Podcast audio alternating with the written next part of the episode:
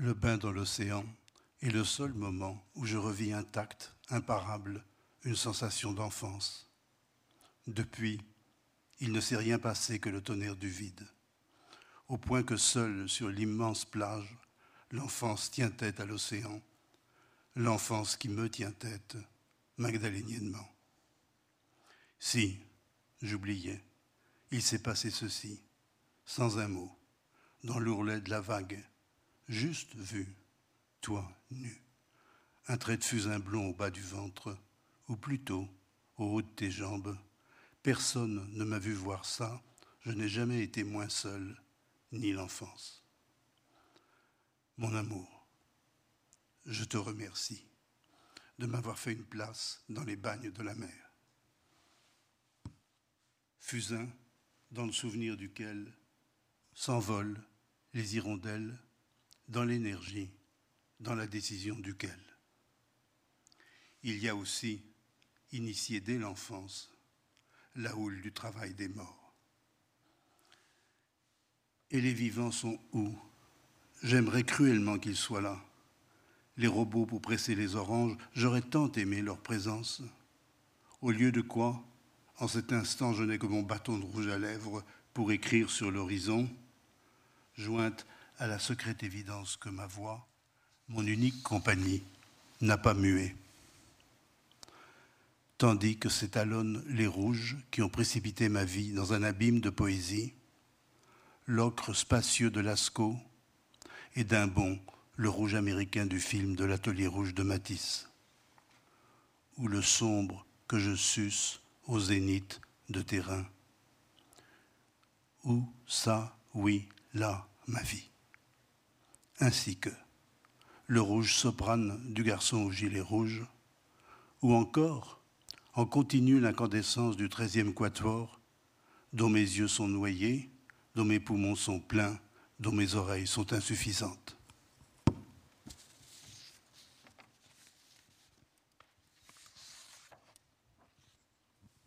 Bonsoir. Bienvenue à la Maison de la Poésie qui accueille ce soir Dominique Fourcade, Sophie Bayurigi, Adrien France Lanor, à l'occasion de la sortie de Vous m'avez fait chercher aux éditions POL. Merci Dominique Fourcade d'avoir accepté de lire ces quelques lignes, ces quelques blocs d'un des poèmes qui court le long de, ce livre intitulé Feston. Merci donc d'avoir accepté parce que je sais que c'est un exercice euh, que vous ne pratiquez plus. Alors, vous m'avez fait chercher. Euh, c'est un étrange livre. D'abord parce que son format n'est pas le format d'un livre de poésie, ni d'un livre d'images. Parce que le titre, vous m'avez fait chercher, est un titre euh, qui est ouvert à de multiples interprétations. Euh, et parce que la, quatrième de couverture, dans un sourire euh, qui nous intrigue, dit N'est qu'un autoportrait, on s'y est mis à trois. Donc déjà, on, se dit, il y a quand même quelque chose d'étrange entre une distribution presque hollywoodienne trois auteurs, euh, un titre euh, qui, qui peut dire tout et son contraire, ou presque, qui, qui est vous, qui, qui, qui demande, qui cherche, qui, qui apparaît. Et, et cette restriction à la fin n'est qu'un autre portrait, on s'y est mis à trois. Alors c'est un livre d'images en plus, mais qui ne sont pas des illustrations, ce qui ne va pas simplifier les choses. Euh, illustrations, non, ni des livres précédents, ni euh, des textes présents dans le livre, et ni même d'une certaine manière euh, du monde de Dominique Fourcade, plutôt des, des échos et des réverbérations de ce monde. Et je m'arrête là, presque, pour l'instant, en tout cas, je, voudrais ajouter que, vous l'avez, je crois, dit vous-même, il n'est pas nécessaire de vous avoir déjà lu. de connaître un peu ou, tout de votre poésie, il n'est pas nécessaire de savoir que de Ciel pas d'angle à Magdaléniennement, donc 1983-2020, euh, jusqu'à Vous m'avez fait chercher, vous avez accompli, vous accomplissez, Dominique Fourcade, l'une des trajectoires majeures de la poésie contemporaine. Donc, ouvrir, regarder, lire, comme un livre, comme un film, comme une partition, comme une chorégraphie, et peut-être, sans doute, comme un premier livre. Mais ça, ce n'est pas une vraie question. Alors, je, euh, D'abord, avant de dire quoi que ce soit, je, veux remercier Olivier Chaudançon et la Maison de la Poésie de nous accueillir ce soir, bien sûr, et remercier Frédéric Boyer et les éditions POL d'avoir encouragé ce livre tout au long et d'avoir eu la générosité de le produire. Alors, la question c'est... La question, c'était une fausse question, mais, mais, euh, mais alors, quand même un premier livre. Un premier livre parce que réellement, et je pense que euh, Sophie et Adrien seront d'accord, c'est un livre qu'on peut lire indépendamment de tous les autres, même s'il est dans une continuité avec les autres. D'abord, un, premier livre, la, réponse est assez facile, parce que pour moi, tout livre que je commence est, un premier livre. Je, je, commence sans savoir où je vais, et euh, donc, le premier livre, c'était là, c'est pas je commence, c'est nous trois avons commencé ce livre qui était un premier livre. Il était d'autant plus un premier livre que euh, il a été totalement improvisé, que nous savions pas où nous allions aller, ni comment nous allions le mener, et que la seule chose que nous sentions, c'était que nous, voulions faire un livre d'images. Nous imaginions qu'il euh, allait procéder par couple de pages et par le dialogue qu'allait entretenir la page de gauche et la page de droite, mais nous ne savions pas, une fois les deux premières pages établies, ce qu'allaient être les pages suivantes, ni quel genre euh, euh, de séquence euh, allait prendre. Et on a été. on n'avait pas du tout imaginé aussi qu'il y aurait tant d'écriture. Moi, je voyais ce livre comme uniquement un livre d'images et, et, rien d'écrit à un moment donné, au premier rendez-vous de travail avec Frédéric Boyer, euh, il a dit qu'il fallait une préface pour expliquer ce que nous faisions. J'ai donc écrit, au bout des 20 premières pages, qui était le premier rapport d'étape qu'on a fait aux éditions POL, j'ai écrit préambule libellule. C'est déjà une chose que je ne m'attendais pas à écrire, mais qui a eu ceci d'utile, c'est que elle m'a permis, peut-être nous a permis à tous les trois, euh, de, nous éclaircir les idées. Euh, on, on était très surpris de l'afflux d'images par image, nous, voulions dire et nous pensons, et je pense, que euh, non seulement une reproduction d'un tableau de Manet, mettons le fifre, est évidemment une image, cette image en elle-même est très parlante, et le début d'un poème, presque indépendante de la peinture auquel elle se réfère, et que dès lors qu'on la met en regard avec autre chose, commence un jeu poétique très inattendu. Euh, la, chose que, quand je parle d'improvisation, ça a été improvisé complètement, sauf sur un point précis qu'il faut avoir l'honnêteté de dire dès maintenant, c'est qu'à partir du moment où, on a convenu, c'est venu comme ça, que la première image ou la seconde, je ne me rappelle plus, ça serait une image de moi, tout, jeune enfant, euh, non, même pas encore adolescent, membre du Racing Club de France, j'ai eu l'idée qu'on finirait, pour que ça soit, qu'il y ait un peu d'humour dans tout ça, sur moi jouant au football avec ma petite fille. Euh, c'est la seule chose qui n'était pas improvisée dans, le livre. Tout le reste l'a été. Euh, la chose qui était surprenante, pour moi, euh, très surprenante, la première surprise, c'est que à partir du moment où il y a eu certains couples d'images qui, pour moi, allaient de soi, Adrien et Sophie m'ont dit quelque chose comme, m'arrêteront si je trahis la vérité, très bien, pour nous c'est très très parlant, mais le lecteur ou le, regardeur risque de ne pas comprendre, il faudrait expliquer. Et je crois que j'ai déjà dit dans la vidéo que nous avons tournée avec Jean-Paul Hirsch, je m'entends encore leur dire, bon ben, il s'agissait là de la double page avec les quatre livres contre la torture des éditions de minuit, à gauche, et à droite, la couverture de Paris Match pour la mort de Matisse.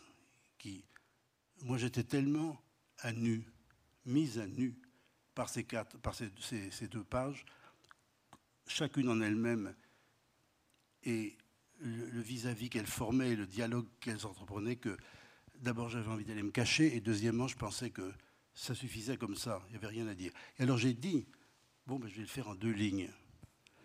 Et au lieu de deux lignes, c'est la première légende que j'ai commencé à écrire le livre.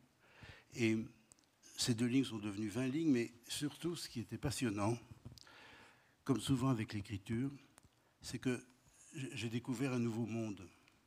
Et j'ai découvert une nouvelle méthode. Et comme une nouvelle musique, si je puis euh, parler avec le, moins de prétention possible, euh, je pouvais jouer une nouvelle musique que je ne savais pas que je pouvais produire. Laquelle? Une, écriture très spécifique, ces légendes ont une écriture très très spécifique qui permettait d'aller avec une certaine aisance, une certaine, un bonheur euh, évident en tout cas pour moi, de l'intime, du biographique à l'universel, à l'intime à nouveau et à l'universel, avec, euh, j'espère, honnêteté et j'espère allégresse, et en essayant de masquer l'angoisse qui était la mienne. Et j'étais surpris de l'aisance avec laquelle ce, chose n'apparaissait pas comme le passé, mais encore présent, le moment de la torture en Algérie, et je le vis aujourd'hui comme quand j'y étais. Et Matisse aussi, bien qu'il y ait très longtemps que je ne travaille plus sur Matisse, je le vis comme si j'étais encore en plein dedans. Et les deux ensemble, euh, j'ai trouvé une sorte d'instrumentation d'écrivain pour en parler, me mouvoir. Et ça a été une révélation de métier pour moi, c'était bien de, pouvoir faire ça. Et, ça a instauré d'un coup quelque chose que, encore une fois, nous n'avions pas prévu, qu'un deuxième genre d'écriture après le préambule, les légendes. Puis après, il y en a eu d'autres. Alors, cette fois-ci, j'aimerais avoir le, le, récit du, du début, du, lancement du, chantier, et déjà avant même la mise en place du chantier, comment avez-vous fait pour euh, convaincre euh, quelqu'un comme Dominique Fourcade, extrêmement rétif justement à se tourner vers le, passé, en tout cas euh, un passé individuel, biographique, très rétif aussi à, parler à la première personne. Enfin, comment vous avez réussi à faire en sorte que cet autoportrait euh, soit en même temps euh, une manière détournée d'autobiographie?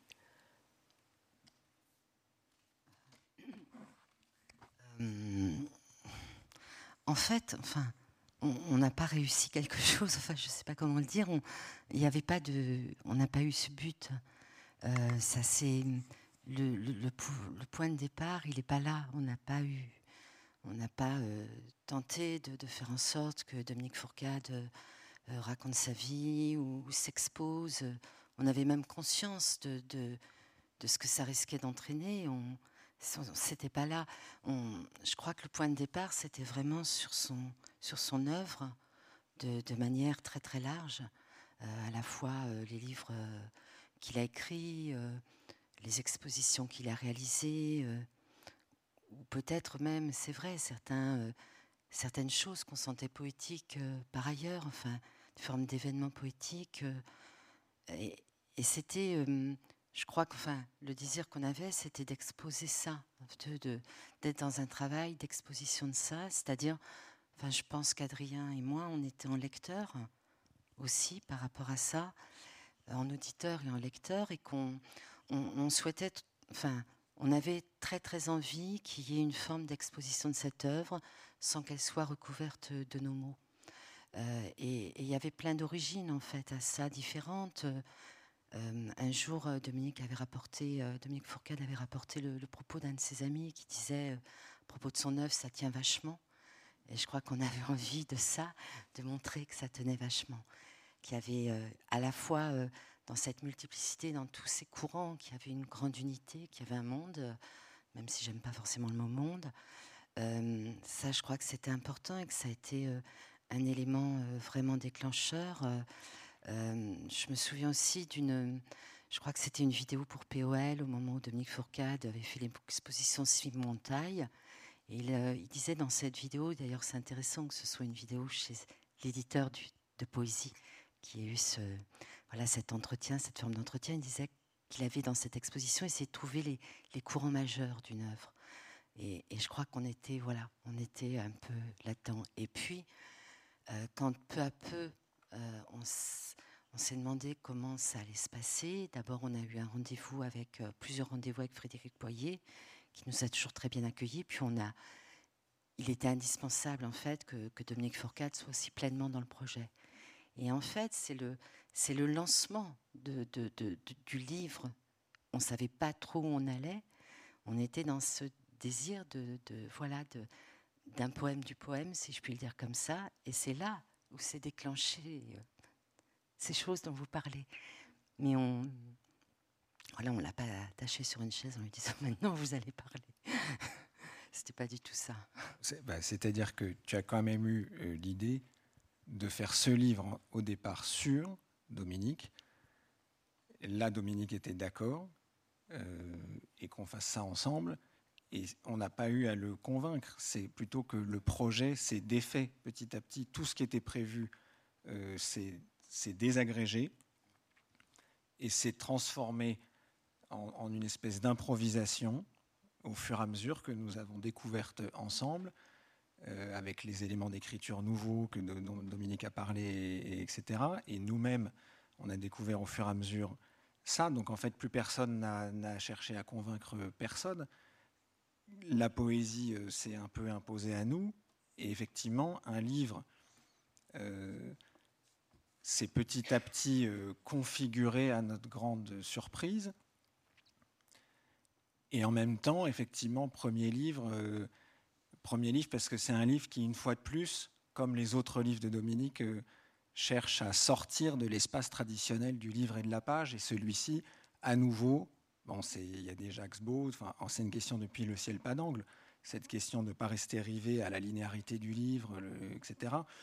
Et là, on, le réussit, enfin, on le réussit, on l'a fait d'une manière nouvelle, avec les images qui permet une plasticité complètement euh, inattendu et qui nous a surprise et qui fait que effectivement ce livre, euh, quand on l'ouvre, euh, il, est, premier, il est nouveau parce qu'il a une manière de nous embrasser, comme euh, de, passer derrière nous, d'exploser, de, d'éclater, de, de sortir de la page. Ça, ça nous a vraiment et ça nous a ça nous a surpris, je dois dire, jusqu'au moment où on l'a eu entre les mains parce qu'on l'a composé d'abord sur Word, ensuite avec Anthony Delbecq euh, des heures et des heures euh, formidables de composition sur l'ordinateur, mais ça reste encore un PDF. Et un PDF, c'est pas un livre.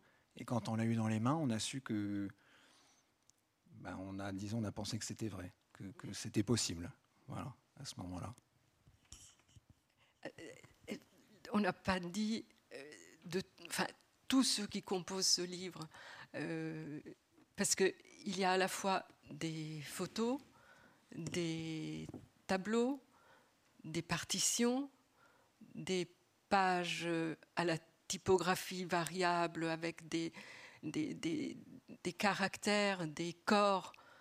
Donc, des corps, déjà, ceux qui sont représentés dans, dans les peintures ou dans, ou dans, les photos, et puis le corps des lettres, et, la page imprimée, la page, la typographie, les typographies sont des images au même titre que, que les autres. Et puis, il y a euh, cet, afflux comme si, euh, comme si au fond, euh, elle n'attendait que ça, les, les, images, les partitions, les, photos. Et, il y a le, les combinaisons, les juxtapositions, les combinaison de, tous ces éléments qui font que euh, il y a un mouvement continuel. Euh, ce qui me frappe, c'est le, mouvement du livre. Le livre est mouvement et il impulse un mouvement au, lecteur. Je crois qu'on y reviendra parce que je, sens que la, pulsion et l'impulsion du livre agit, est très agissante sur le, sur le lecteur. Euh, d'ailleurs, à commencer de quelque chose de très concret, c'est-à-dire que on, ouvre le livre, on regarde, on cherche, et on a envie d'aller voir en vrai, sur place, là où c'est possible, ou sur Internet si ce n'est pas possible. Donc, enfin, on bouge. J'espère que c'est vrai, mais. Peut-être avec le. Euh, Aujourd'hui, essayé en, prévision de, la, de cette soirée, essayé de reprendre le livre en main et, il me faisait peur. Donc, euh, il me faisait peur parce que il, se déroulait à une vitesse vertigineuse et puis il revenait sur lui-même et il m'expulsait constamment. Et euh, moi, j'ai l'impression que aujourd'hui, parce qu'aujourd'hui, je dis des choses, bien sûr, que, qui ne sont pas ce que nous nous disions au début quand on l'a commencé, et qui ne sont pas ce que nous nous disions au milieu, en cours d'étape, et, même quand il est paru, mon sentiment à l'égard du livre n'arrête pas d'évoluer. Mais aujourd'hui, il me fait peur parce qu'il m'explose entre les mains. Je ne sais plus comment le, le prendre, ni même s'il est justifié. Euh, je, me rappelle simplement qu'on a eu une allégresse immense en le composant. Euh, et moi, une peur immense pour la part que j'ai eu à écrire, et dont je savais encore une fois rien au début. Euh, et je pense qu'il y a un énorme dynamisme euh, lié à l'effet, non pas d'addition, mais de multiplication euh, de l'énergie de ce livre, couple d'images par couple d'images, et elle, renvoie sans cesse les unes aux autres, la première à la dernière ce qui fait que il est pour moi maintenant, je peux plus le, je, peux plus. C'est lui, il me domine complètement, il me m'inquiète. Euh, j'espère que les, personnes que j'ai mises en cause vont pas se retourner dans leur tombe pour me faire des reproches, comme Merce Cunningham, ou je l'ai à Dominique Merci, que j'admire tellement, euh, qui a juste répondu merci. Il est peut-être furieux, euh, mais mais par, exemple, par exemple si, vous me permettez de prendre un exemple, la double page de Dominique Merci euh, est d'une telle énergie en tant que telle. Je ne vois pas, moi, euh, écrivain, ce que je pourrais produire d'aussi beau et d'aussi énergique. Je dis même pas seulement que, ce que, que la danse qu'il a lui-même dansée euh, tout au long de sa carrière mais que, les photographies de cette danse, c'est-à-dire que les photos sont en elles-mêmes un grand poème. Et c'est une des choses que j'aimerais que ce livre dise. Elles traduisent par exemple pour Dominique Mercier, avec, elles traduisent l'extraordinaire qualité qu'il avait comme soliste à l'intérieur d'une compagnie. Dans chaque pièce de Pina, de Pina Bourges, pardon, il, donnait le sentiment d'improviser. Euh, mais ce qui était absolument merveilleux, c'est que non seulement il donnait le sentiment d'improviser une nouvelle danse à l'intérieur de ce que faisait Pina qui était en soi très très nouveau, mais que il impulsait l'ensemble de la troupe. C'est assez extraordinaire. Quelqu'un qui trouve le moyen, un écrivain impulse sa page. Lui, il impulsait sa danse et l'ensemble de la compagnie. Et il y avait une différence d'énergie absolument énorme entre les scènes où il était présent et celles où il n'était pas présent.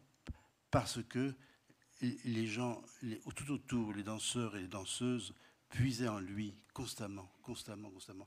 Il y a eu un film sur lui qui est très très beau, mais qui ne, parle que de son génie de soliste.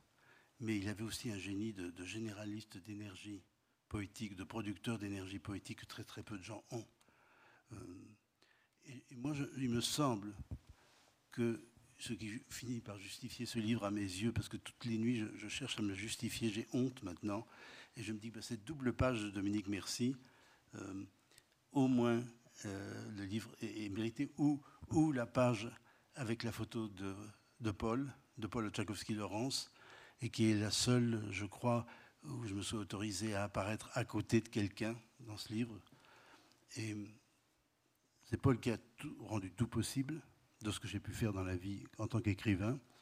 Et, j'ai adoré euh, la, légende que j'ai pu écrire sous la photo. Je suis très très heureux. Et j'ai adoré la page de gauche, la citation de Pina Bausch. J'adorais ça, j'adorais faire ça, je suis très content de ça.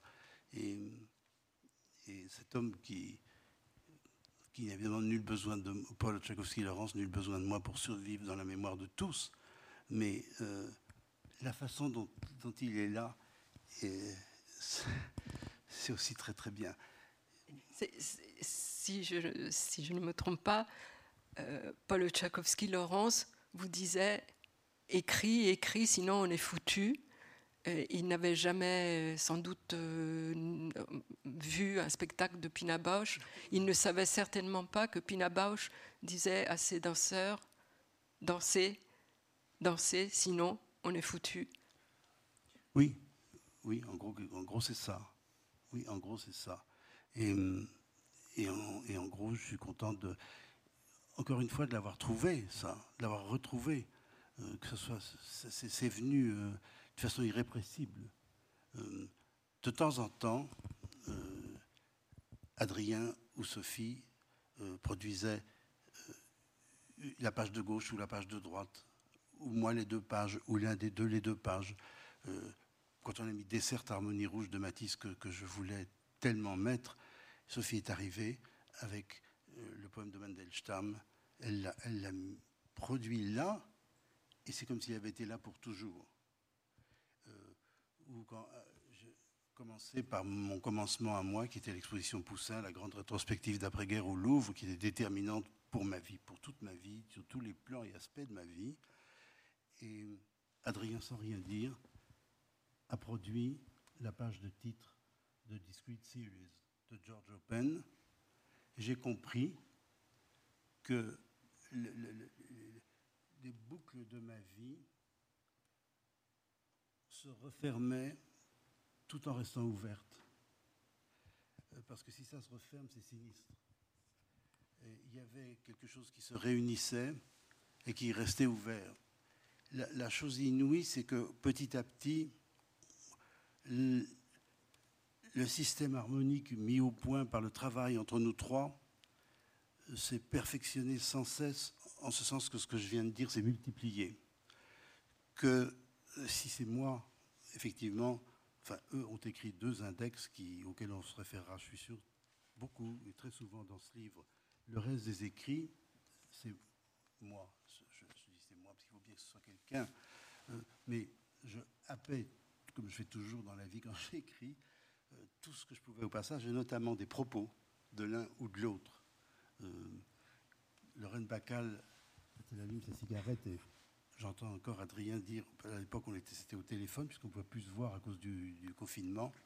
Il dit, mais c'est Madeleine la veilleuse. Et j'ai rien dit, mais je l'ai chopé, je l'ai mis dans le texte.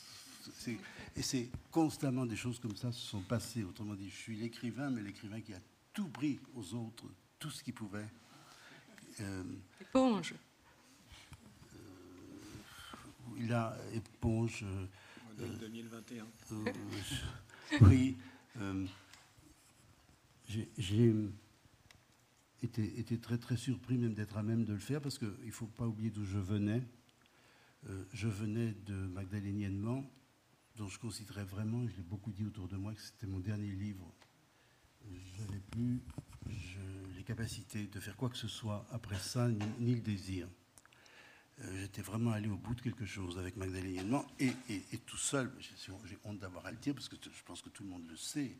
Euh, seul ce livre n'aurait jamais existé. Je veux dire, c'est nous trois. Sans, même à deux, il n'aurait pas existé. Il, est la marque de nous trois. Euh, je J'en reviens pas. J'en reviens pas parce que je ne savais pas que je pouvais travailler à l'intérieur même de mon métier. Euh, dans ce qu'il y a de multiple, je ne reviens pas que je pouvais faire ça à trois. Et faire quelque chose qui est quand même un autoportrait, euh, n'est qu'un autoportrait au sens où un autoportrait de Rembrandt. Je cite à dessin les plus grands exemples, non pas pour m'égaler au plus grand, mais pour comparer. La comparaison est un exercice majeur et le plus humble possible de l'intelligence. Un autoportrait de Rembrandt, c'est quand même pas la ronde de nuit. Donc, je ne prends pas ça pour la ronde de nuit. Je prends ça simplement, le plus humblement, pour un autoportrait, non pas de moi, mais d'un écrivain qui porte mon nom et qui écrit des livres qui sont signés de, mon nom. Euh, c'est l'autoportrait de quelqu'un qui a fait ça, euh, mais pas, pas d'un individu, mais simplement d'un être soumis à l'énergie d'écrire. Il y a une, citation d'une lettre de Marina Tsvetaeva à Pierre Souvchinski, euh, personnage qui apparaît à plusieurs reprises dans, le livre et dont peut-être vous, nous direz euh, un, peu plus la relation que vous avez eue avec, lui. La, lettre est datée du 15 mars 1926 euh, et Marina Tsvetaeva écrit à Piasowczynski, je n'ai rien à faire de parvenir jusqu'à moi-même. Moi, pour parler franchement, je n'existe tout simplement pas. Je suis tout entière en ce qui m'est propre. Il m'a dévoré. Voilà pourquoi j'entraîne l'autre vers ce qui m'est propre, jamais vers moi. Et j'ai l'impression que, en ouvrant ce livre, en se l'appropriant en tant que lectrice, c'est exactement ça. Ce, qui est transmis, c'est quelque chose qui vous est propre et, que vous avez à la fois partagé euh, avec Sophie, avec Adrien, que tous les trois vous le partagez avec les lecteurs, mais c'est justement ce que vous possédez et qui vous possède, et, et pas vous. Et donc on finirait presque par oublier, ça, ça va vous plaire, je crois, on finirait presque par oublier Dominique Fourcade, soluble, soluble dans, dans, dans, tout ce qui est appelé dans ce livre, donc euh, tous les êtres. Euh, tous les êtres, que ce soit le, garçon au gilet rouge de, Cézanne, euh, que ce soit la dame de Hohlefels 35 000 ans avant Jésus-Christ, qu'on a découverte il n'y a, pas si longtemps et, tout ça vous appartient et tout ça, vous le partagez généreusement. Je ne le partage pas, je le produis. Euh, et après, ça, apparaît. Je, je, le donne à voir, à être, euh, comme les composants d'une espèce de, de grande machinerie ou industrie poétique. Euh, et, après, euh, c'est pas le mot de partage, c'est le mot de. tout, tout, tout, tout, tout, tout déferle. Quand tout déferle, c'est sans partage. C'est sans. une fois que c'est fait, il y, y, y, a simplement, ça vous, ça vous vient ça vous saute au visage. Le premier visage auquel ça, saute, c'est moi. Ça, ça, me saute au visage. Euh, après, si ça peut sauter au visage des autres, c'est bien aussi, mais ça ne se, divise pas. Euh, c'est l'ensemble qui, arrive. Et, encore une fois, comme, euh, comme j'allais dire, comme toujours dans, votre poésie, euh, c'est une question de rapport, c'est une syntaxe des, rapports, de la mise en rapport des images avec d'autres images, d'un texte avec une image, mais qui n'est jamais une illustration, mais, quelque chose de beaucoup plus, plus secret, une, parenté, euh, euh, qui n'est même pas une similitude, mais une contiguïté. Et, et vous parliez tout à l'heure de, de, l'ouverture, et j'ai l'impression que euh, ces combinaisons que vous avez trouvées entre tous ces différents éléments et que vous avez choisis donc dans une succession euh, laissent la liberté au lecteur ou le lecteur prend cette liberté parce que vous l'autorisez euh, de les recombiner ou, en tout cas de, faire des sauts euh, qui combinent différemment. Par, exemple, par exemple, quand je lis dans une critique, dans une critique qui euh, porte sur le jeu de Thelonious Monk, le, le, critique dit, il parle d'un sol décapité. Sol, la note. Décapité. André oui. Oui. Et, et moi, je ne sais pas pourquoi, quand j'arrive à, ce poème de Emily Dickinson que, qui revient, puisque vous dites que vous n'arrivez pas à le traduire, et que je, je, ne saurais évidemment pas traduire, d'autant que je connais très mal l'anglais, mais je ne sais pas pourquoi. Euh, vous allez d'ailleurs peut-être nous, nous, le dire, ce poème en anglais Je ne vais pas y arriver.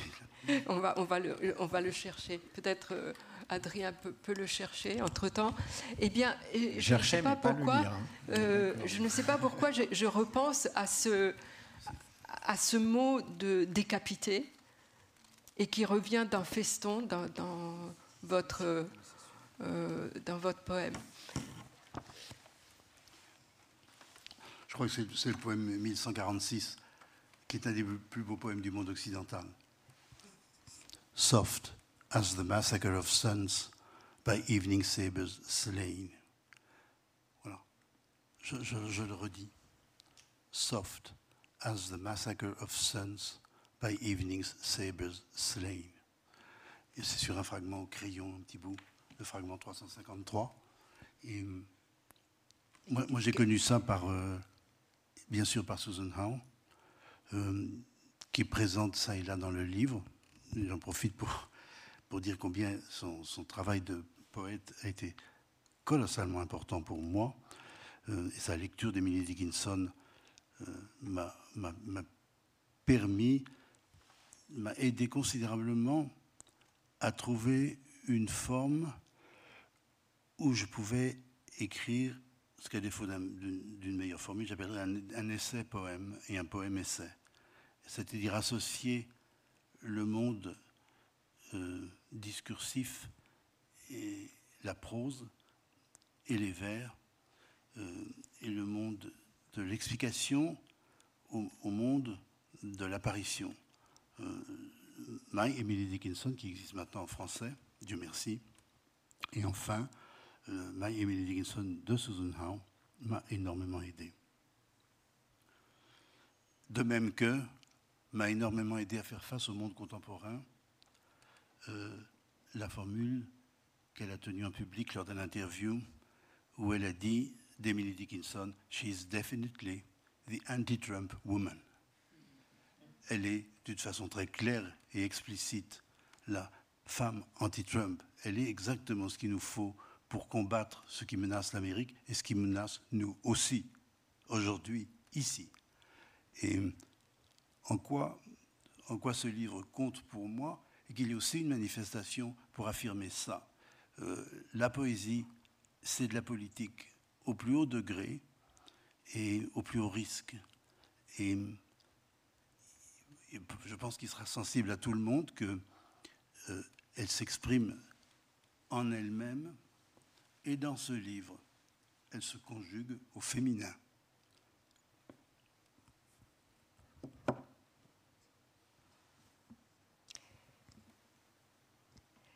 Si je pense aux, premières pages du, livre, euh, il, y a, bon, il y a le prélude de Libellule qui, est ce texte. Et puis, il y a, comme on entre dans le livre comme euh, par des accords ou, des thèmes qui vont être développés plus ou moins à l'intérieur du livre.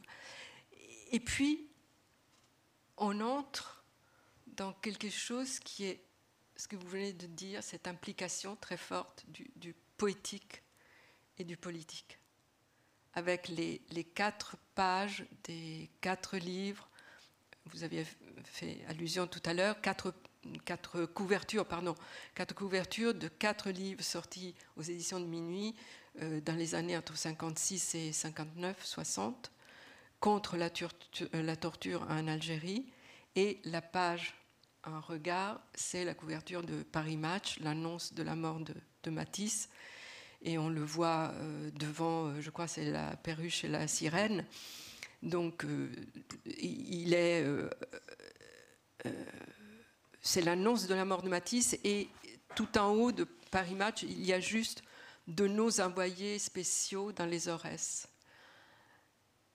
Et un peu plus loin, ce sera quatre couvertures de des livres de Primo Levi, Charlotte Delbo, Robert Antelme, Imre Kertész. Et, ce sera la page de François avec la chute de Tiens bien fou euh, le, le, 8 mai euh, 54 et euh, un regard, un photogramme de, à bout de souffle de Godard, six ans plus tard, mais qui est la, rupture? La rupture pour vous. Euh, vous dites, ma, poésie sera ce cinéma ou ne sera pas. Donc c'est cette implication de tout ce qui arrive en même temps, le, politique, euh, le, les désastres plus ou moins graves, évidemment, de l'époque, et en même temps la découverte de la poésie, de l'art et, comment tenir ces deux choses ensemble comment, comment avancer? Moi, je ne sais pas comment. Pardon. Ce que je peux dire, c'est que, d'abord, dans, dans, ma vie, l'événement politique, par exemple, mais loin d'être le seul, euh, la chute de Dien Bien Phu, alors que je suis encore vraiment très très jeune, et que commence à se dessiner une vague idée de ce que je voudrais faire dans la vie, en même temps que grandit l'impossibilité totale d'envisager comment le faire. Mais Dien Bien Phu, la chute de Dien Bien Phu m'est arrivée de façon comme un événement humain, poétique, visuel. Visuel, c'était quoi? C'était la une de François, qui était extraordinaire qui était extraordinaire à l'époque. Il n'y avait pas la télévision, ou si elle était, elle balbutiait.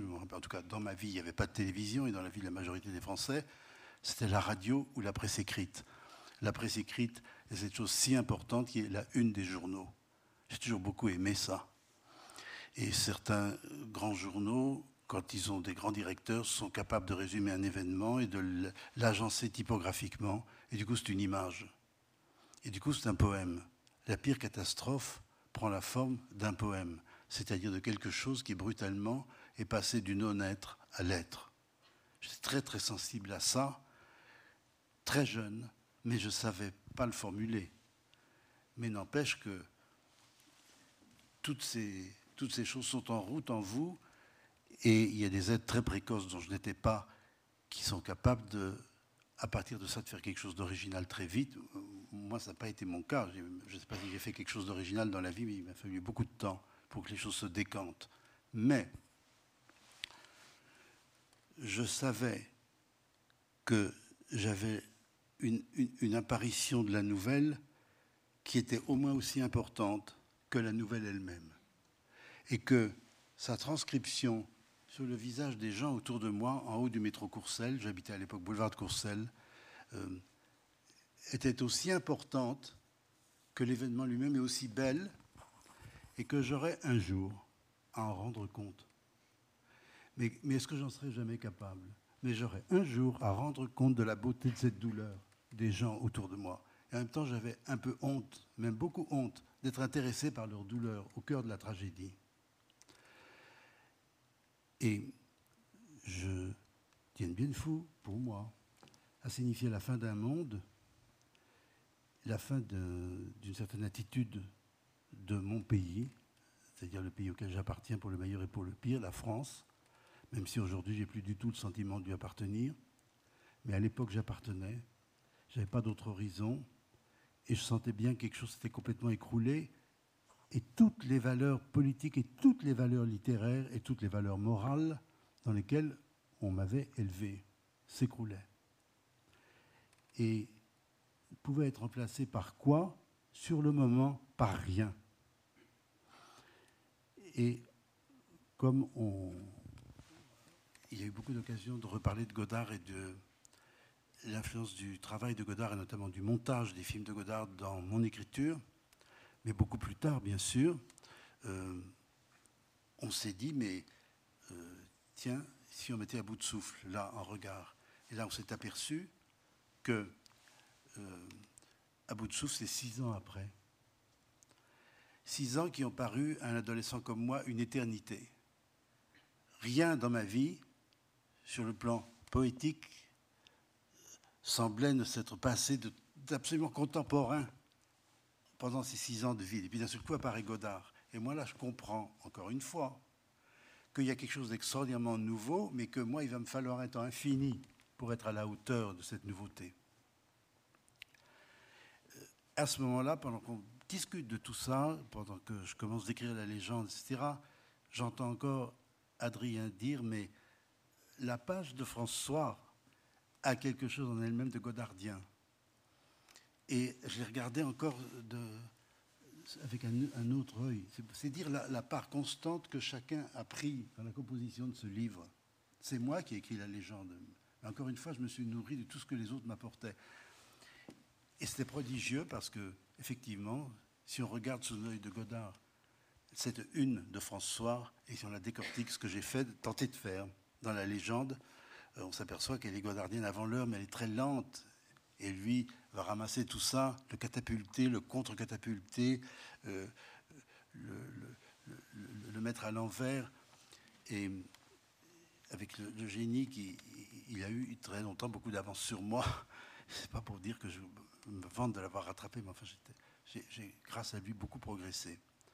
Euh, mais c'est comme ça que s'est fait le livre, c'est comme ça que ce genre de réflexion à nous trois m'a aidé à comprendre mon travail d'écrivain, à le traduire dans les légendes et, et à faire que,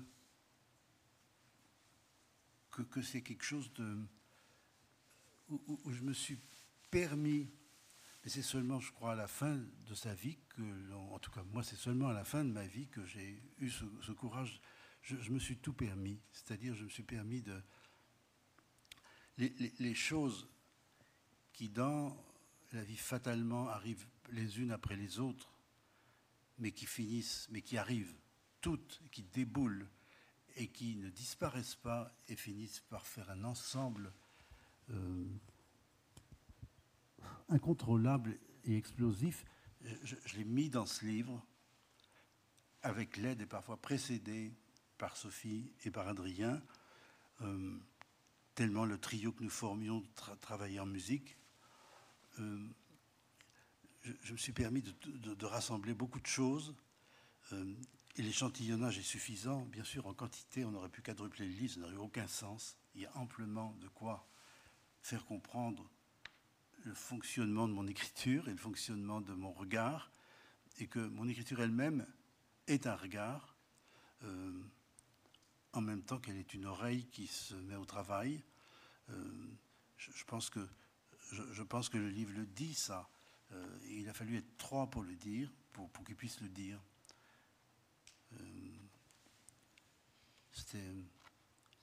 C'était très étonnant pour moi, encore une fois, très très étonnant. Et vous savez, la, page suivante, on ne savait pas ce qu'on allait faire, on n'a jamais su jusqu'au bout, euh, y compris la dernière page, ou l'avant-dernière plutôt, quand Anthony nous a dit, mais il reste encore deux pages, il y a un cahier où il reste encore quatre pages tout fait à la fin. Et là, euh, moi, je voulais une photo d'un essaim des tourneaux. Je voulais une photo, pardon, d'un essaim des tourneaux. Je voulais beaucoup, beaucoup. Et on a trouvé tout de suite à le mettre là. Euh, et une autre chose dont j'étais très content, euh, c'était que euh, j'avais vu et dit à personne que dans cet essaim des tourneaux se dessinait une figure d'un des je ne sais pas comment on dit, dans le jeu d'échecs, euh, qui est le cavalier. Et je l'avais vu tout de suite, je l'ai dit à personne parce que je déteste les métaphores et je déteste les apparitions soudaines. Je dis, tu gardes ça pour toi. de toute façon, personne ne le verra, ça. Et puis, immanquablement, un des merveilleux lecteurs, dont je ne dirais pas le nom, euh, et qui est très familier du jeu d'échecs, elle a tout de suite vu. Elle a tout de suite vu. Si je dis, fais pas d'erreur, bien que connaissant si peu aux échecs, le cavalier, c'est celui qui n'avance jamais droit. Voilà. Il n'avance jamais droit, il est impossible, le cavalier. Mais à un moment donné, moi j'avais pensé, après, après j'arrête de parler, hein, euh, à un moment donné, j'avais pensé qu'on pourrait mettre les saints des tourneaux dans la cantate. Et puis, euh, on s'est dit que dans la cantate, on allait mettre une photo d'un paysage de neige, puisque Pasternak aimait tellement la neige de son, qui, si, abondante ou était si abondante dans la Russie de l'époque. Et on avait choisi à dessin euh, une photo de Stiglitz, d'un paysage de neige, d'Alfred Stiglitz à Lake George, qui est un lieu qui m'est cher à plus d'un titre, non seulement parce que Stiglitz a fait parmi ses plus belles photos, mais parce que c'est là aussi, c'est à Lake George, que David Smith avait l'atelier mondialement célèbre qui s'appelle Bolton Landing. Et d'un seul coup, euh, Sophie est arrivée avec, sortant de ses recherches qu'elle fait si admirablement bien sur Internet, elle est arrivée avec une photo de l'emballage en papier craft de l'édition clandestine russe, la première édition russe de, de Pasternak est une édition produite par la CIA et euh, qui a fait grand grand bruit, euh, qui, est dans une très belle euh, reliure en percaline bleue que nous reproduisons dans le livre. Sophie a produit ça et quand Sophie a, produit ce papier emballage. Je, savais qu'il fallait le mettre dans la cantate à la suite de l'édition clandestine, à la suite de la page de titre de cette édition clandestine. Il fait ce papier d'emballage dans laquelle les agents dans toute l'Europe de la CIA avaient emballé ça pour que ce soit anonyme et le filet le glissait dans les poches des Russes qui rencontraient partout où on pouvait rencontrer des Russes à la sortie des églises orthodoxes ou, sur le pavillon de la foire de Bruxelles. Euh, c'est comme ça, petit à petit, que Pasternak est rentré en, en Russie par la CIA dans cet emballage-là. Je, pense aussi que d'avoir mis cet emballage euh, qui a un rang égal aux œuvres d'art les plus ambitieuses du monde occidental, au déjeuner sur l'herbe, ou ou, à l'atelier rouge de Matisse, ou à la desserte rouge, ou au nu bleu, ou au gilet rouge de Cézanne. Je pense que l'avoir mis là signifie aussi la nature même de mon attitude vis-à-vis de l'art, qui est que ça reste à la fois quelque chose d'extrêmement ambitieux, l'art, et en même temps qui doit garder l'humilité la plus grande possible j'ai dit, je ne sais plus quand, ces derniers temps, que j'étais un athée en art. J'ai emprunté cette formule à Michel Delon, euh, qui est le grand spécialiste de Sade, qui dit à propos de Sade, il était un athée en amour. Je peux dire aussi d'ailleurs que je suis un athée en amour, mais ce n'est pas le sujet ce soir. Mais d'être un athée en art signifie que on, ne déifie pas euh, l'œuvre d'art, on rend le plus humble possible la tâche et les devoirs et la chance unique d'être un artiste, on essaye de n'avoir aucun culte et on est dans une laïcité respectueuse, la plus courageuse possible, la plus obstinée possible, euh, quant à son travail, quant au produit de son travail, quant au travail des autres, sans lequel, moi, je ne serais rien sans le travail des autres. Ce, livre, évidemment, témoigne.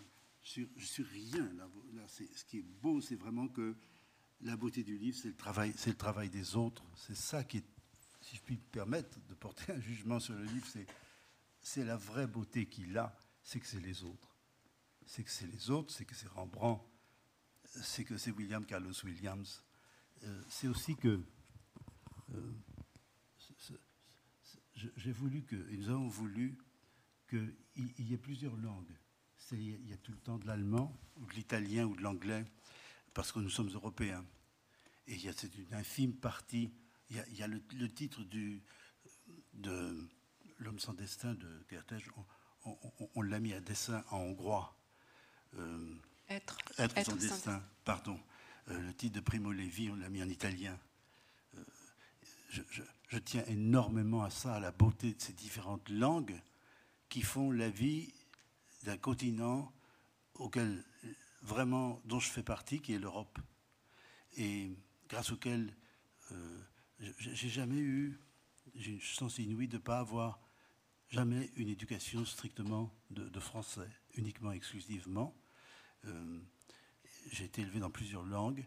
Euh, j'ai aussi étudié les langues anciennes. Et, mais tout ça est très européen et c'était bien. Et ça m'a aidé, euh, ce sentiment très fort d'être européen, ça m'a aidé à aborder l'Amérique sans être noyé par l'Amérique. Euh, ce, livre est aussi un livre de, mon, mon, Amérique. C'est-à-dire, une fois de plus, pas l'Amérique que je possède, mais l'Amérique à laquelle j'appartiens. J'appartiens aussi totalement à l'Amérique. Et j'en profite pour dire que le grand poème américain du XXe siècle n'a pas seulement consisté à produire des romanciers et des poètes étonnants, à produire des chorégraphes comme Merce Cunningham qui ont littéralement renouvelé la, vision du monde, tout simplement, et la grammaire et la syntaxe du monde. Mais ils ont une part de leur génie a consisté à comprendre mieux que les Européens et mieux que les Français ce qu'il y avait de plus beau en France. Ce qu'il avait de plus beau en France, c'était qui? C'était Cézanne et c'était Matisse. Et ça a été compris, aimé, acheté, exposé par qui? Par les Américains. Et c'est en Amérique que je suis allé comprendre Matisse. Euh, et, ça, ça fait partie. Oublions qui je suis parce que ça a vraiment si peu d'importance ce soir. Mais ce qui a d'importance, c'est les grandes forces de la poésie du siècle. Je pense que la compréhension de Cézanne et de Matisse par l'Amérique fait partie d'un des grands poèmes du siècle, du XXe siècle. Excusez-moi, je suis parfaitement conscient que nous sommes au XXIe siècle et que tout ça a eu lieu. Mais je, je suis, j'ai aucune honte à le dire, je suis un homme du XXe siècle, pas du XXIe siècle. Je suis là par un sursis illicite et que je m'efforce de, de, mériter ou de, auquel je m'efforce de répondre tout en étant profondément désorienté. Euh, mais je suis un homme du XXe siècle dont je, le livre parle de ça. C'est un livre qui, parle du XXe siècle, au cœur duquel, évidemment, il y a les romanciers, il y a Pasternak et tout ça. Alors, euh, juste une objection. Euh, quand je regarde votre. juste une objection avant de donner la parole à Sophie Adrien. quand je regarde la, la bibliographie, votre bibliographie, vous avez écrit et vous avez publié autant dans le XXIe siècle que dans le XXe siècle. Et vos livres du XXIe siècle euh, épousent l'époque, leur époque, euh, de la même manière que les livres que vous avez écrits dans le XXe siècle. Mais, mais je ne vous redonne pas la parole parce que. Euh, non, là, je, voudrais, parce qu'il y a quelque chose qui, me tient très à cœur, mais, et que je ne voudrais pas ne pas évoquer. Mais avant, une, question auparavant, une question pour euh, Sophie et Adrien. Euh, vous êtes professeurs tous les deux, des, très fins connaisseurs et, subtils lecteurs de Dominique Fourcade. On, l'a compris, mais vous enseignez, Adrien, à, à Rouen, en classe préparatoire, vous enseignez la philosophie, et, Sophie, vous vous enseignez au lycée La Canale, à Sceaux, également dans des classes préparatoires. Et vous enseignez la littérature, oui, euh, pardon. Et, vous enseignez euh,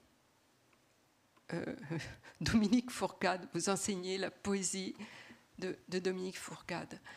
Euh, qu'est-ce que qu'est-ce que qu'est-ce qu'elle représente pour, les, pour vos étudiants, pour vos, élèves? Qu'est-ce qu'est-ce. D'abord, c'est, je pense très important de, dire que des professeurs enseignent la poésie contemporaine.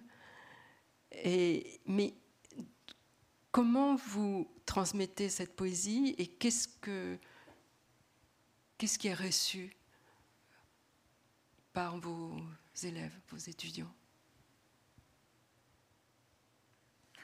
Tu commences Merci Adrien.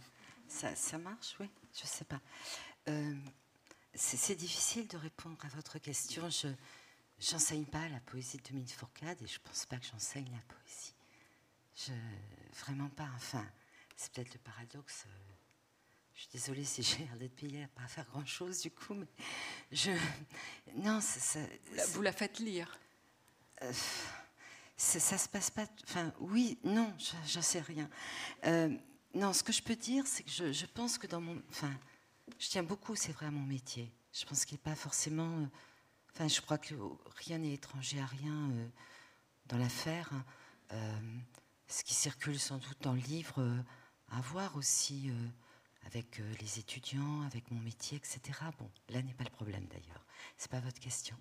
Euh, c'est le fait que je pense que je, le, travail de Dominique Fourcade, sa poésie, le fait que je la lise, ça me donne une énergie pour mon métier. Ça traverse. Peut-être que je, fais mon métier avec, euh, ou que ça, ça, ça, me, à la fois ça me nourrit, c'est quelque chose qui, qui m'aide beaucoup, je pense, à, à, le faire. Euh, mais, mais, je ne l'enseigne pas.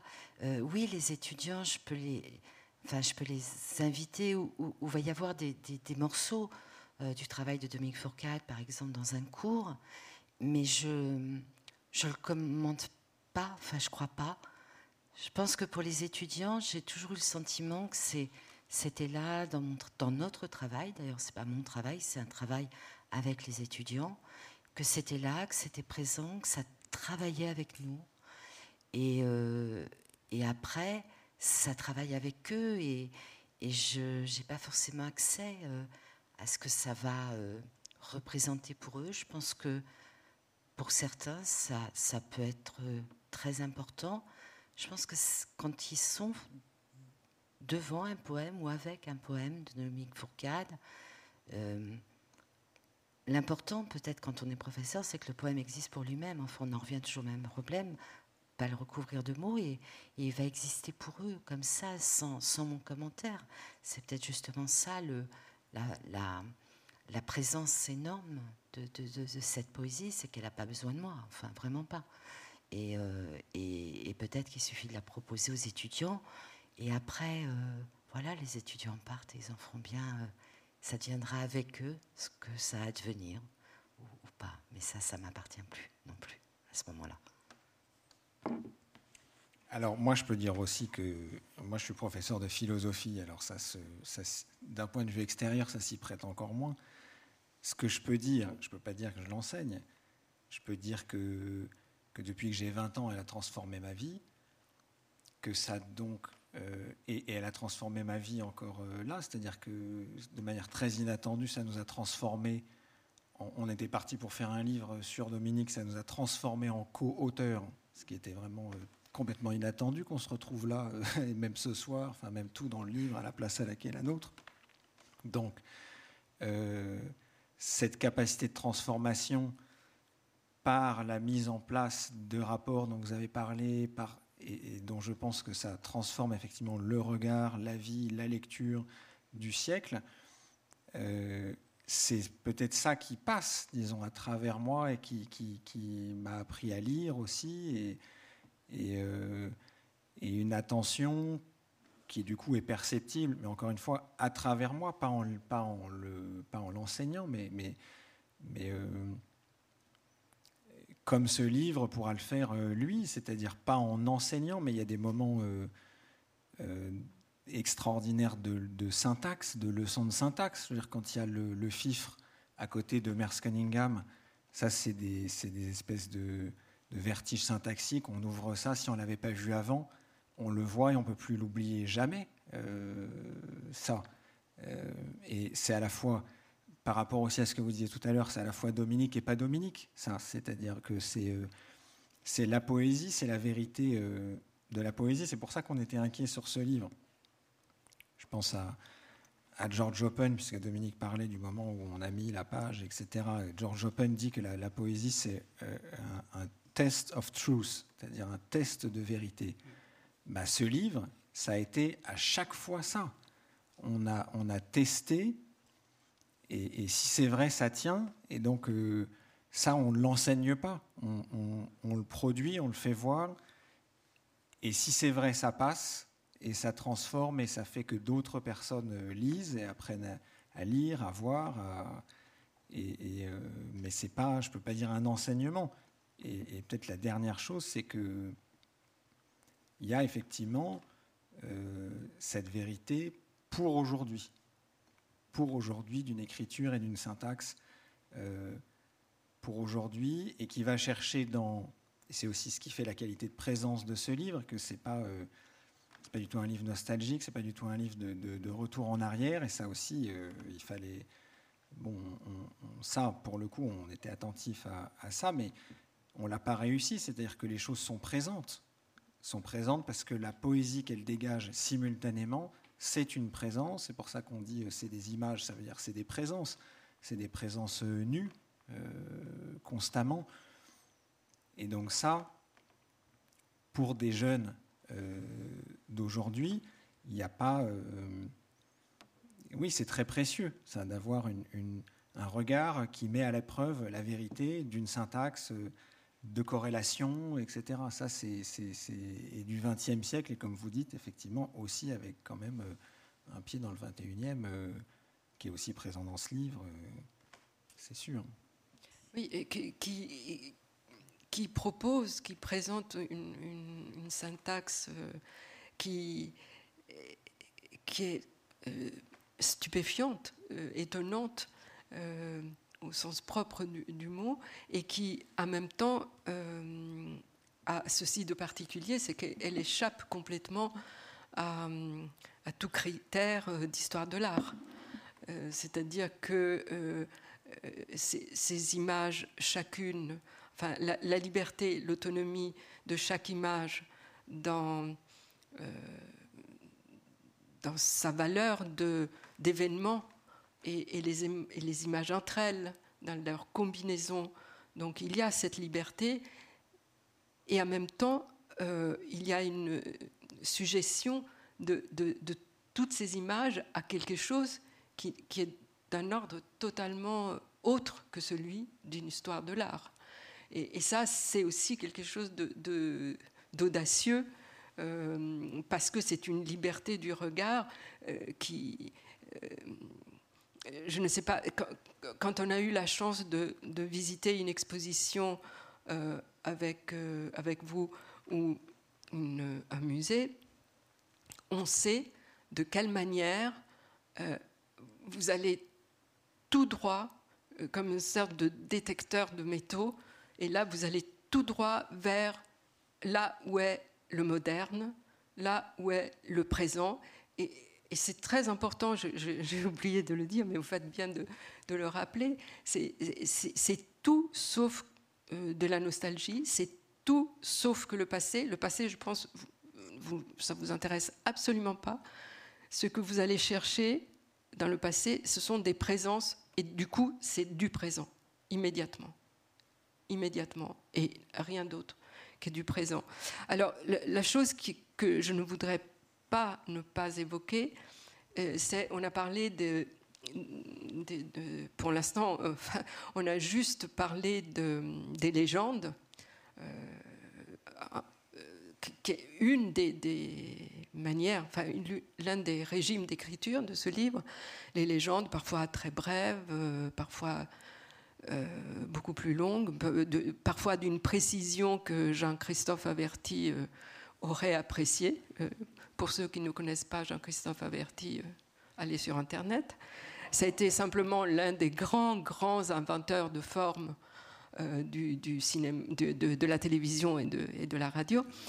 Et donc, il y a les légendes, il y a, il y a Feston, qui est comme un, enfin, un furet, un ourlet, euh, à la fois un ourlet qui, qui quelquefois cède un peu, ou enfin il disparaît, euh, un furet ou un cours d'eau qui tout à coup devient souterrain, puis il revient, un dauphin dit, voilà, enfin, tout, vous n'aimez pas les métaphores, mais là vous êtes servi.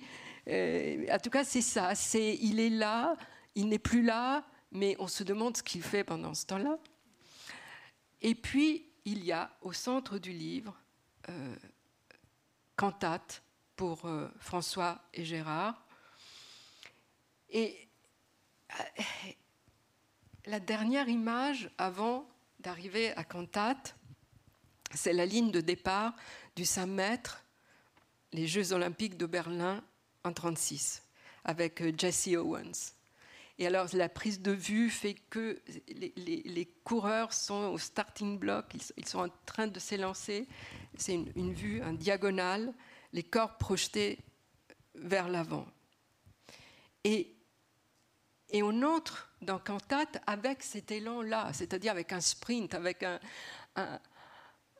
une course de, grande vitesse, de grande rapidité.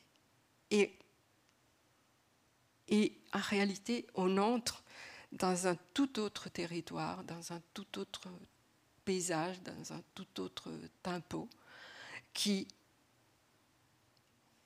qui alors je, n'arrive pas à savoir pourquoi euh, cantate où les images se raréfient, où on est toujours dans le même livre, mais dans une autre zone. Je n'arrive pas à m'expliquer, donc je, vous demande, tous les trois, euh, pourquoi, pourquoi, ce, pourquoi ce, poème, parce que c'est encore un poème, mais qui devient méditation, qui devient essai, qui devient euh, élégie, euh, pourquoi il, il, donne une empreinte au livre et juste au milieu du livre, et après le livre reprendra son cours, mais cette gravité de, cantate est quelque chose qu'on n'oublie pas, enfin qu'on porte avec nous jusqu'à la fin du livre.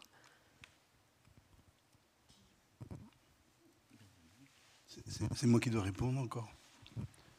Alors, allez-y, après je dirai deux, trois choses. Vous voulez dire avant moi? Alors, encore une fois, ça a été improvisé. Et encore une fois, cette fois-ci pour Cantat, je ne pensais pas m'en tirer en deux lignes, fort de l'expérience antérieure des autres textes, mais je pensais m'en tirer en deux pages. L'idée, l'instinct, remué par. Tout, remué, j'étais très remué par tout ce qui s'agitait, toutes les, les eaux, tout, tout, tout ce qu'on discuter entre nous tout ce qui survenait, tout ce qui arrivait sans prévenir et devenait présent. Je me suis dit, il faut que je fasse le point sur quel est, pour moi, le commun dénominateur du XXe siècle. Et en réfléchissant, je ne pouvais pas éviter le sentiment que le commun dénominateur du XXe siècle, au cœur et en son milieu, et accompli par des Européens, qu'ils soient allemands, nazis ou russes communistes m'importe peu, mais ce sont des Européens, était l'horreur de l'extermination de masse, sous toutes les formes possibles. Et dès lors que c'était si fort ce sentiment, dès lors que j'ai eu bien clair en moi l'évidence qu'il fallait dire ça, que je me devais, moi écrivain, de me le dire à moi-même et de le dire dans ce livre. Encore une fois, j'ai été débordé, c'est-à-dire ce qui, devait se faire en deux pages, on a pris 20. Et notamment, euh, inévitablement, pardon, je me suis dit, mais je suis écrivain, qui, qui sont les écrivains qui l'ont le mieux transcrit dans l'écriture, qui en ont fait de l'écriture? Euh, Il y avait évidemment d'un côté, et pas mineur, euh, ceux qui ont été dans les camps et qui ont connu cette épreuve, et puis il y avait les romanciers. Euh, je, n'en connais que trois, mais il y en a sûrement beaucoup d'autres. Les, trois majeurs, c'était les romanciers de cette époque-là, c'était Pasternak, plus grand que tous, avec un seul livre, Jivago. C'était évidemment Solzhenitsyn, c'était Chalamov. Mais il y en a sûrement d'autres. Euh, et à ce moment-là, je me suis dit qu'il fallait quand même que je reconnaisse que c'était des romanciers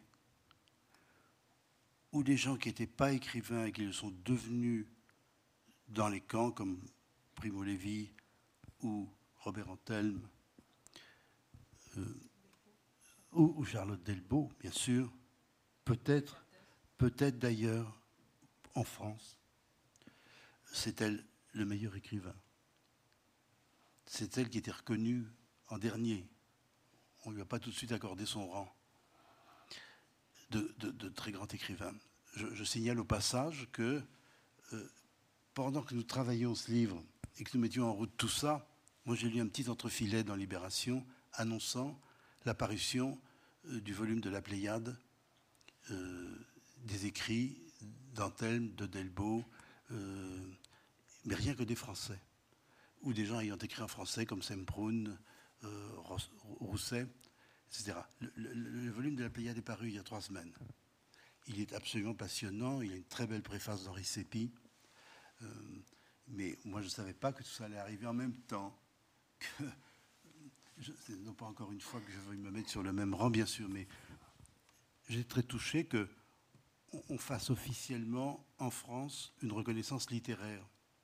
Parce que ces gens sont des écrivains remarquables. L'écriture d'Antelme l'écriture de Charlotte Delbo euh, a, marqué beaucoup d'entre nous en tant qu'écriture.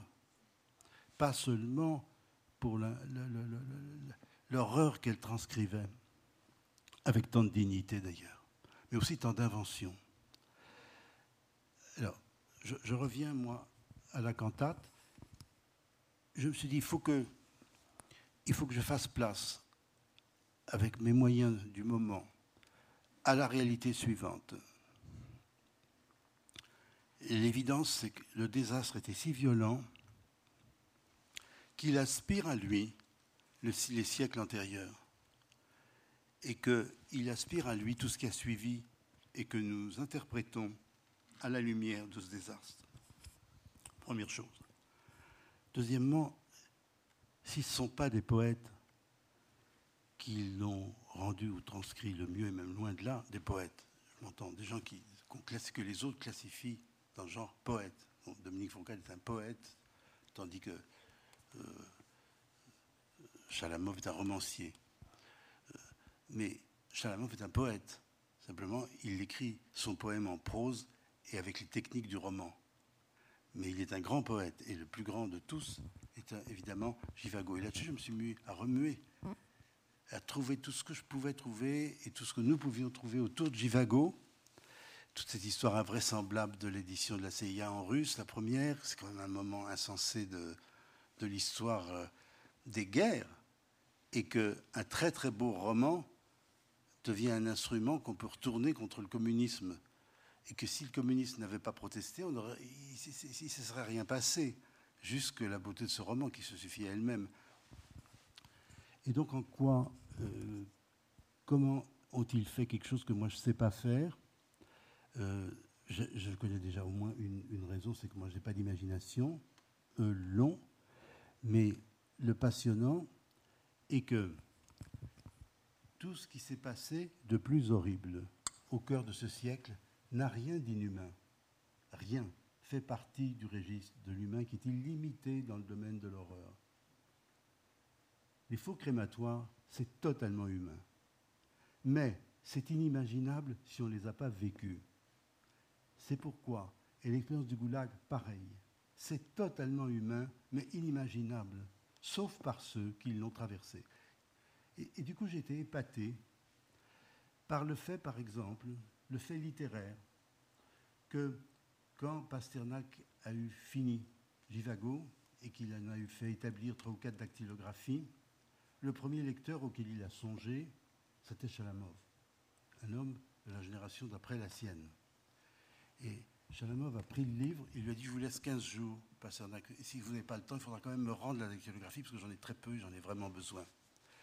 Et Chalamov l'a lu en quatre jours, a compris la beauté unique de ce livre, la beauté littéraire et le témoignage humain et politique de cette grande poésie. Mais il a dit ceci à Givago, à Pasternak, pardon. Il dit il y a une chose où vous n'êtes pas dans le sujet, c'est quand vous abordez les camps. Parce que là, même quelqu'un d'aussi doué d'imagination que vous ne peut pas imaginer l'inimaginable.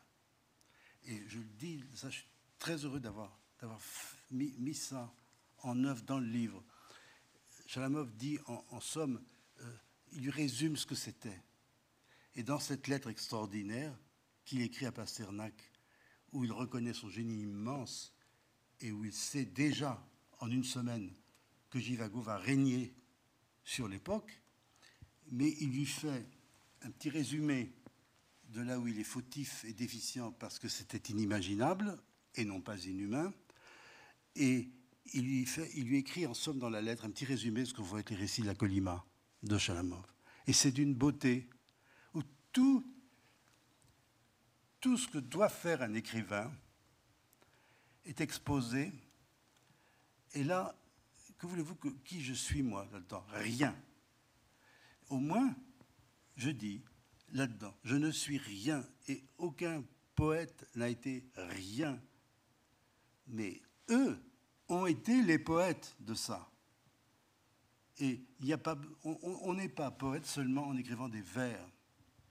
On est poète dès lors qu'on est dans le vif du sujet de la vie sous quelque forme que ce soit et qu'on la transcrit avec un sentiment de vérité par quelque moyen que ce soit. Et c'est ça que eux ont fait. J'étais tellement content d'avoir réussi à le dire, à me le dire, à le mettre dans ce livre. Euh, et encore une fois, ça a pris 20 pages ou 25 pages, j'en sais rien. Et d'aboutir à l'emballage en papier craft qui dit à la fois quelle était l'époque et qui dit qui je suis, moi, par rapport à tout ça. C'est-à-dire un type à genoux d'admiration euh, devant l'endurance de ces martyrs et devant le génie de certains d'entre eux qui nous l'ont livré, sinon on ne saurait pas de quoi il s'agit.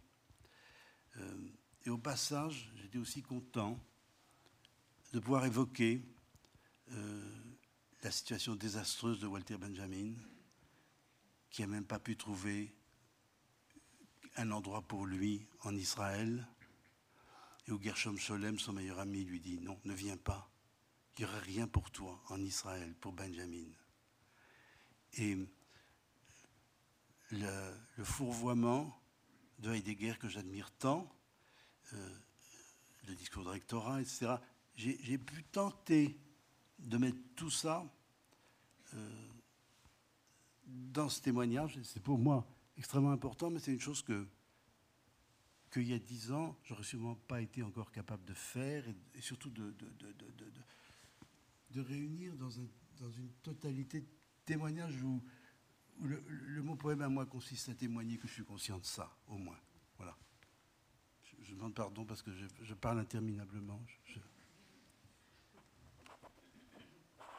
C'était juste pour dire que pendant longtemps, cette cantate, c'était d'abord ce qu'on appelait entre nous la légende solitude, et que c'est devenu ça, c'est la solitude de Jesse Owens dans ce couloir dans la capitale du Reich en 1936, et c'était la solitude euh, de la poésie dans ce siècle de mort, et, ça est devenu ce texte euh, incroyable qu'on a découvert. Euh, voilà, et à partir de la solitude de Dominique aussi dans tout ça.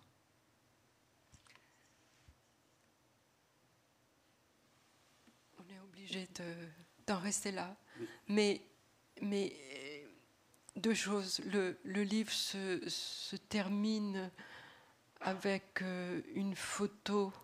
Enfin, je ne sais plus d'ailleurs quelle est la toute dernière photo. Je crois que c'est l'envol de, des étourneaux. et, avec donc cette ouverture. Donc, comme l'envol des, étourneaux, euh, le livre trouve différentes chorégraphies selon les lecteurs, je pense. Et puis il y a quand même une, photo qui renvoie à celle du Racing Club, de ce garçon de, de 10 ans qui s'appelait Dominique Fourcade, et c'est toujours le même Dominique Fourcade, un footballeur. Euh, la, table dont on n'a pas parlé dit euh, euh, le plus vieux footballeur euh, du monde. Euh, peut-être que vous vous vantez un peu, mais toujours est-il que voilà, ça, la partie n'est pas close, le match continue. J'en sais rien. J'en sais rien. merci. En, tout cas, merci beaucoup. Merci, merci à vous tous. merci.